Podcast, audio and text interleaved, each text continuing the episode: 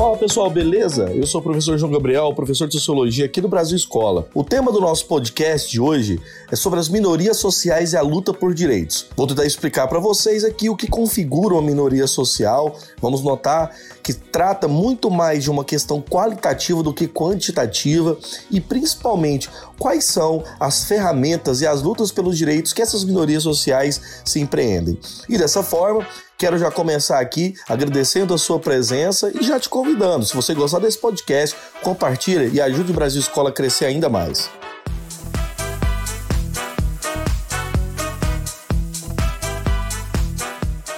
Bom, galera, então o tema de hoje é minorias sociais e a luta por direitos. A gente vai tentar aqui durante a aula sustentar algumas teses.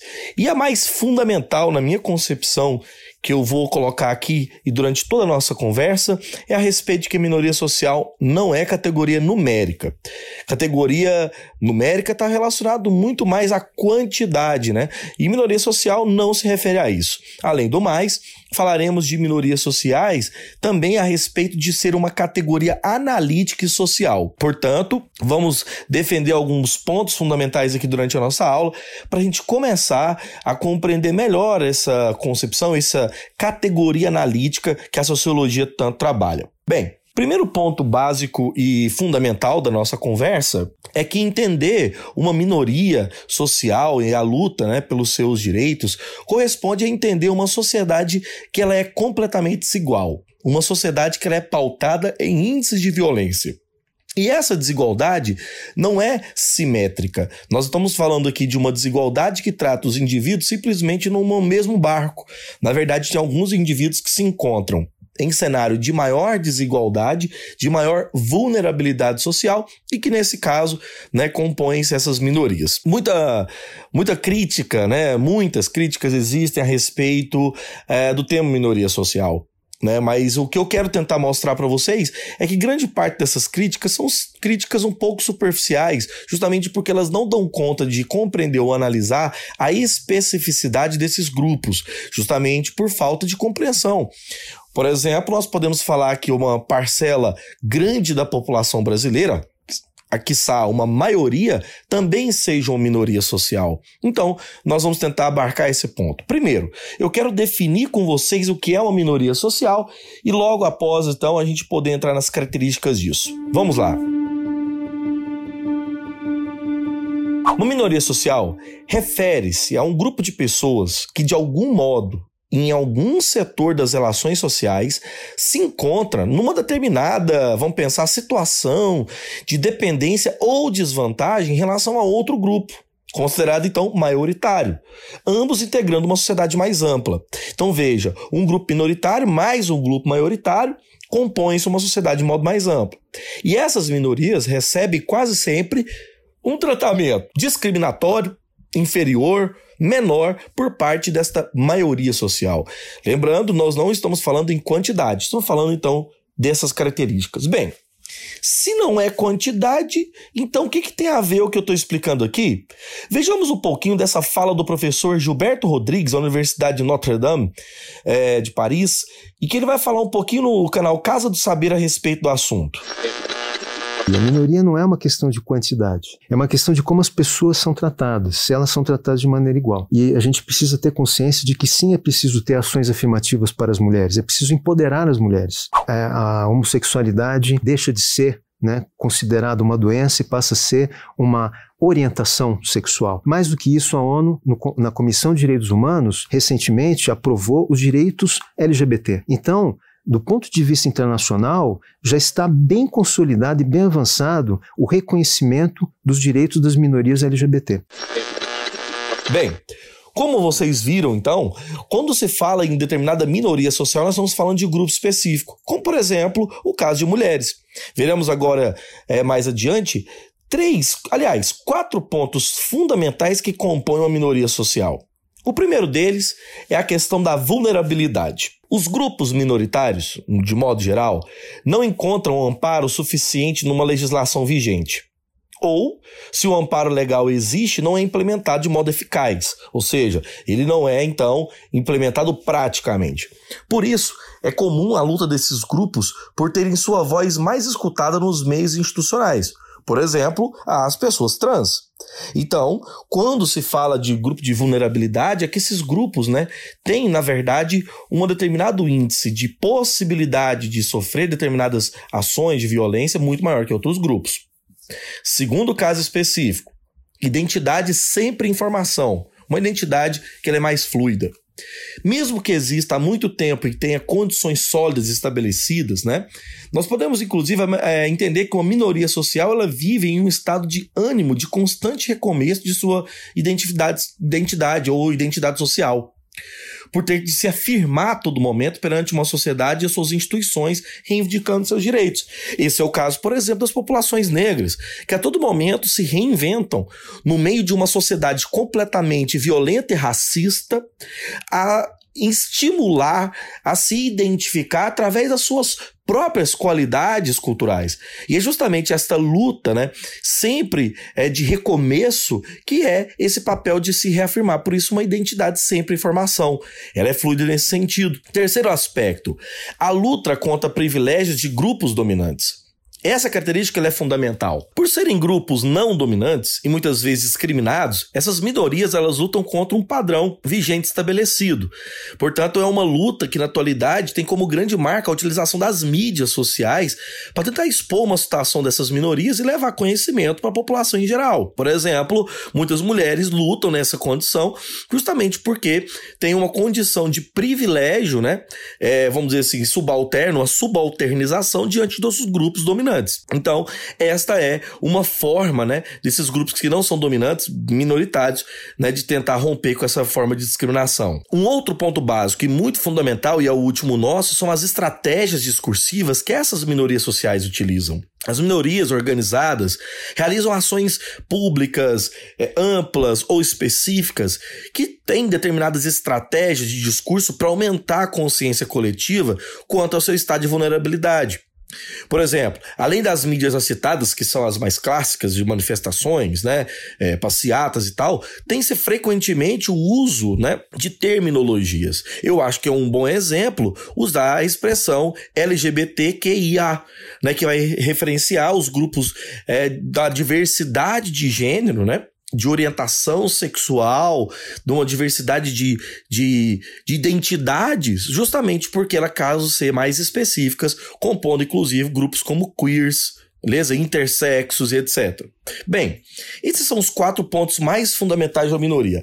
Agora o que nos cabe é tentar entender alguns autores que já estudaram esse tema.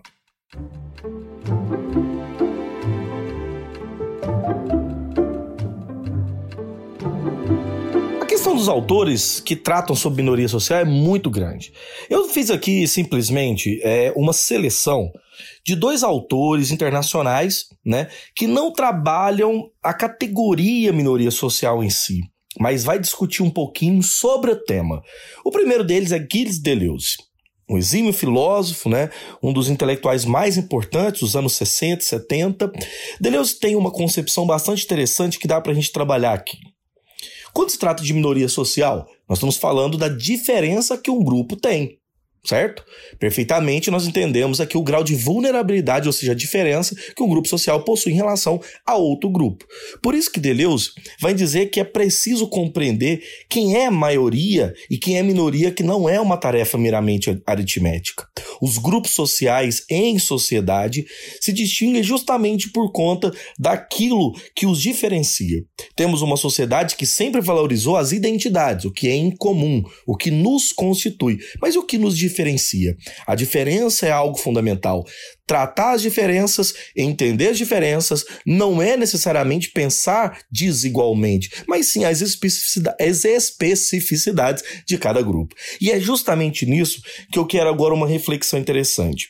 Deleuze, com a sua noção de identidade e diferença, vai falar que existe uma simbiose muito complexa em como os indivíduos se interrelacionam dentro de uma sociedade e aquilo que os faz ser tão diferentes. Reconhecer as diferenças não é um problema, é isso que garante a nossa diversidade. Agora, dentro de uma sociedade, por que, que os diferentes têm que ser tratados de modo igualitário? Veja que tratar igualmente povos que necessitam de especificidades também é injustiça. Quer ver uma boa, uma boa, um bom exemplo? Pensa comigo um conjunto de idosos. Será que os idosos devem ser tratados da mesma forma que os jovens? Será que os idosos não têm uma necessidade de tratamento especializado do que um jovem? E um jovem, por exemplo, que é uma pessoa com deficiência, diferentemente de outro jovem que não tem deficiência. É isso que nós estamos falando. Entender essa simbiose entre identidade e diferença. O segundo autor fundamental a tratar do assunto é Ulrich Beck. Beck é um teórico inglês, é professor da London School of Economics e que durante muito tempo utilizou-se uma expressão que eu gosto bastante, a expressão sociedade do risco. Na sociedade do risco mundial, né, de acordo com o Ulrich Beck, o mundo compartilha das mesmas mudanças básicas, não apenas o Ocidente, mas há uma determinada pluralização de modernidade sob diferentes percepções, culturais inclusive, colocando determinados grupos sociais sempre à margem do risco. O mundo globalizado é um mundo de risco, um mundo que coloca determinados indivíduos em faixas de instabilidade contínua e constante, principalmente as populações pobres, populações marginalizadas no processo de globalização. Nos países latino-americanos que se desenvolveram em grandes núcleos aqui de neoliberalismo, nós temos grupos indígenas, grupos de minorias étnicas sociais que sofrem esses processos de vulnerabilidade. Se estamos falando tanto de vulnerabilidade, quais são então os povos mais vulneráveis? Para dar exemplos de minorias sociais no Brasil, vamos à nossa terceira parte. O primeiro grupo que podemos utilizar com a ideia de vulnerabilidade social são as populações trans. Mas por que são vulneráveis? Porque sofrem de transfobia, sofrem dos problemas vinculados ao desemprego, ao preconceito ligado a essa população, ao altíssimo índice dessas populações aos níveis de prostituição. E claro, todo o conjunto de consequências que esta forma de profissão nos coloca também, principalmente a questão da saúde, a questão da violência, a questão do tráfico e tudo que envolve essa população. Uma população trans é sim uma minoria social. O segundo grupo socialmente é, minoritário que nós podemos falar no Brasil e nos últimos anos vem crescendo esse problema são os povos indígenas. Os povos indígenas sofrem com inúmeros problemas sociais que não são problemas necessariamente governamentais, são são problemas estatais, são governos que passam gerações e gerações, épocas em épocas, décadas, séculos, né, colocando essa população em risco. O, nós temos um problema grave hoje no Brasil de demarcação de terras. A PEC 215, se você tiver interesse, pesquisa saber sobre ela.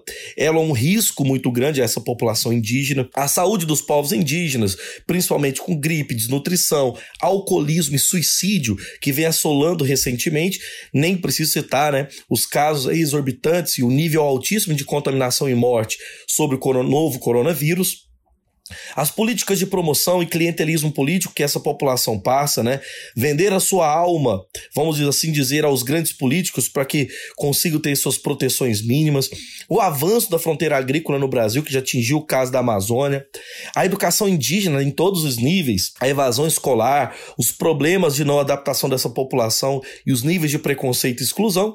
E, além disso, garantia de aplicar aquilo que legalmente já existe. Isso é um problema grave dessas populações. Um terceiro nível, as populações negras, que sofrem com o racismo cotidiano, com a violência cotidiana, com o desemprego, com a exclusão social e digital, enfim, com tudo aquilo que envolve essa população. Professor, mas espera aí, as populações negras são maioria no Brasil. É aqui que eu provo que nós não estamos falando de uma categoria aritmética. Nós estamos falando de categoria de nível de exclusão social. Portanto, populações idosas também, populações que sofrem preconceito, garantias, né, ou não garantias melhor das suas condições aí de empregabilidade, das suas condições de aposentadoria e seus direitos sociais pessoas com deficiência, pessoas que têm uma dificuldade enorme de sua mobilidade, de acessibilidade aos pontos de mobilidade e principalmente falta de aplicação da lei do Estatuto da Pessoa com Deficiência, que é hoje um grande desafio dessa população.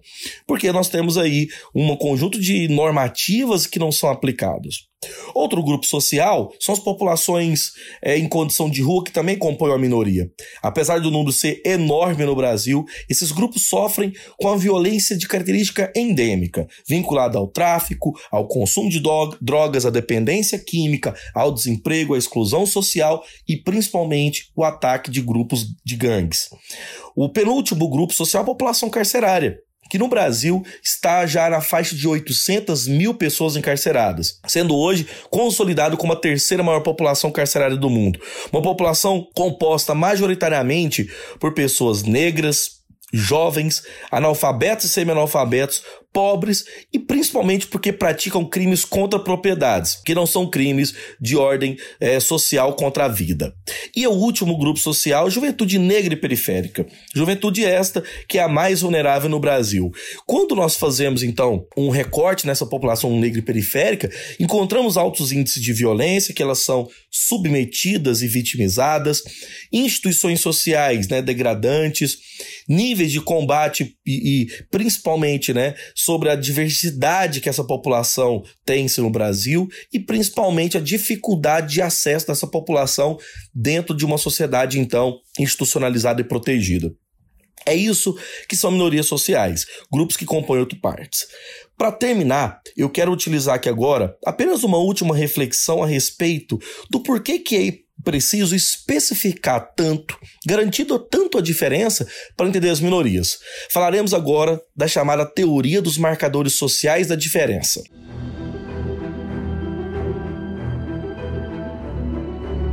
Bom, então a questão é que são marcadores sociais da diferença. Primeiramente, é, essa expressão é uma corrente, na verdade, hoje, um campo de estudo das ciências sociais que principalmente teria se desenvolvido fundamentalmente na Universidade de São Paulo, no, NUMAS, né?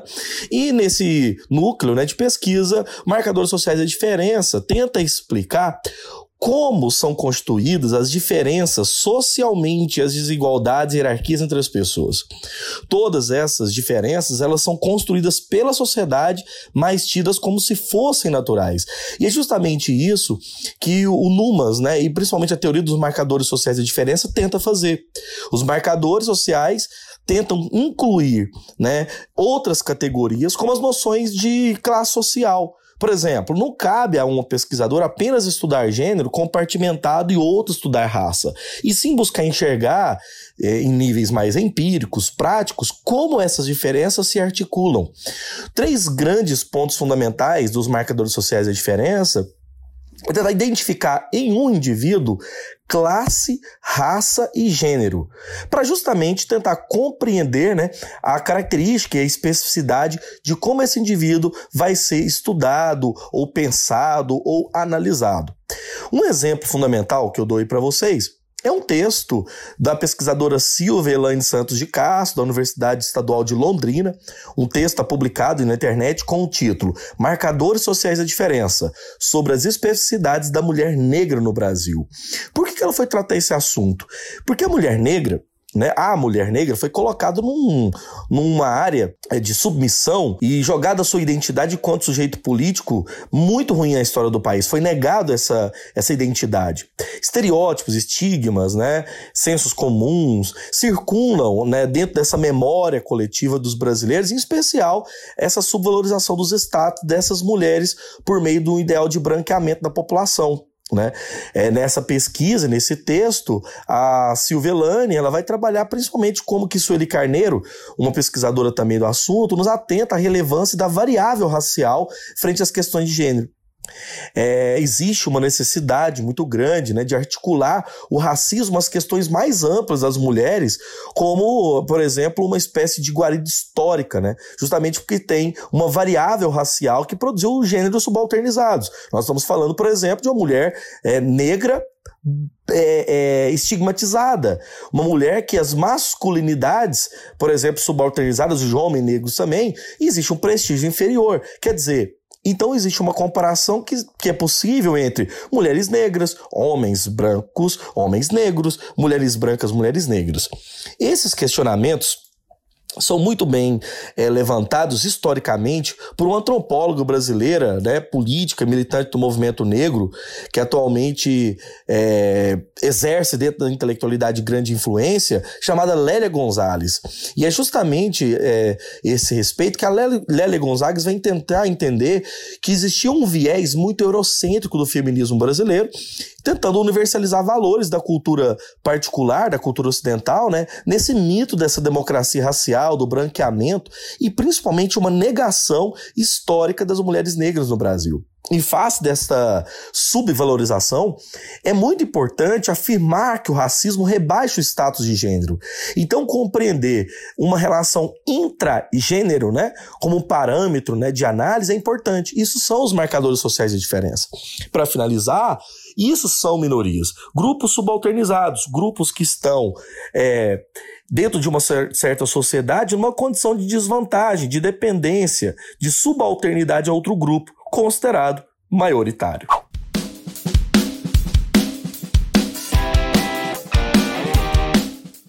E aí, galera? Gostou desse episódio sobre minorias sociais e a luta por direitos? Pois bem, se sim, compartilhe esse podcast com seus colegas, seus amigos. Conheça também o Brasil Escola nas outras plataformas, lá no YouTube. Sabia que tem uma videoaula minha sobre esse assunto lá no YouTube? Vai lá. Além disso, também nos acompanhe nas redes sociais: Facebook, Instagram e Twitter. Bom, galera, eu preciso agora colocar para vocês quais são as fontes que eu utilizei para esse vídeo. Pois bem, pessoal, agora eu vou dar crédito a tudo aquilo que eu usei nesse podcast. Da Casa do Saber, Gilberto Rodrigues, da Universidade de Notre Dame, a respeito do tema das minorias sociais. Usei como referência dois textos do professor Ulrich Beck, A Política na Sociedade do Risco, publicado pela revista é, Ideias e também um texto em espanhol do professor Ulrich Beck, La Sociedade de Risco Mundial, em busca da segurança perdida. Esse texto é uma tradução de Rosa Carbó, né, e que tem a publicação na Argentina. O que são minorias sociais do site Politize. É isso, eu agradeço demais a sua presença e um grande abraço para você.